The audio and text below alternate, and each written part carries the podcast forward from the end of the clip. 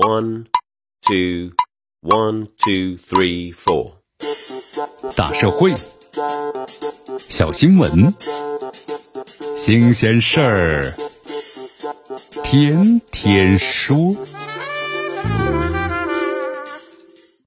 朋友们，你们好，这里是天天说事儿，我是江南。在昨天呢，国家卫健委、教育部发布的中小学新冠肺炎疫情的防控技术方案修订版当中啊，明确提出，这个低风险地区的学校呢，校园之内学生啊，不需要佩戴口罩了。在五月六号的时候啊，北京市疾控中心呢所发布的体育健身场地健康防护提示当中也指出，这个户外运动呢，原则上呢不用戴口罩。海南、长沙、广州、深圳还有厦门多地啊，都发出了紧急的通知。这夏季来临，你看这气温呢逐渐的升高了，这孩子们啊戴口罩要进行体育活动呢，是影响这个教学的效果，还容易引发呀意外的情况。因此，展开这个户外的体育活动啊，应该是在保障的安全距离情况之下，师生啊一律呢不戴口罩了。两国家部门呢和各省市纷纷出台的叫停，这个口罩啊必须要戴上上体育课，户外呢做活动。和之前啊，咱们密集爆出的这个跑步的猝死案和跑步啊，该不该戴这个口罩争论呢？其实呢不无关系。你看日前的话有这么一则新闻呢，河南省周口市一名初三的学生呢小李返校复课之后啊，在体育课上跑步时呢猝死了，当时就是戴了普通的口罩。那么其家属认为呢，在二十度的气温之下戴口罩跑步是小李死亡的诱因。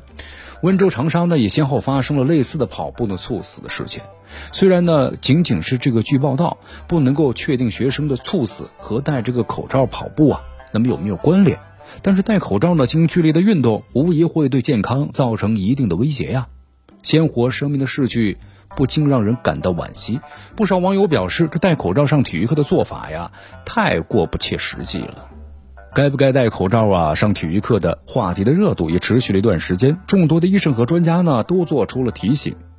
你看，这暨南大学附属第一医院呢，心脏外科的副主任呢，陆华表示，当一个人的正常耗氧量啊，因为口罩等因素受到限制的时候，这活动能力自然就受到了限制。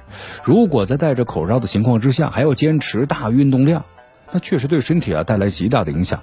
有的时候呢，急性的缺氧会导致体内啊内循环平衡的紊乱，这呢可能就是诱发猝死的因素。此外，就如果佩戴 N95 的口罩，这呼吸呢还需要克服平时要多一点五倍的阻力。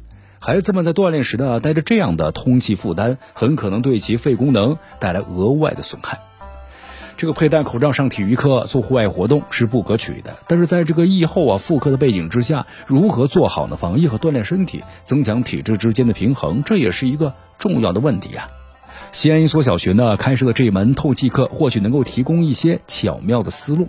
你考虑到这个天气呢日渐炎热，这孩子们每天戴着口罩十分难受。学校呢便以年级为单位啊措施，每天固定一节课，把孩子们带到操场上，摘下这口罩啊，自由的呼吸。那么在这一节透气课上呢，孩子们可以做自己喜欢的事情，比如读书啊、玩游戏啊，或者做一些运动量比较小的活动等等，都是可以的。该校校长呢也说了嘛。在开设这个透气课之前，学校进行了充分的评估和准备。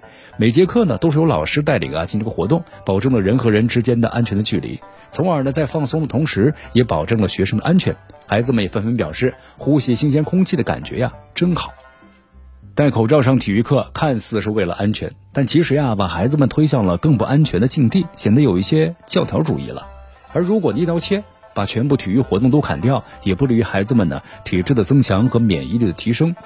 透气课带给我们的启示就是要把握好呢防疫和运动之间的平衡，在保证安全的情况之下呢，能够采取灵活变通的方式，让孩子们自由的呼吸，达到呢锻炼身体、放松身心的目的。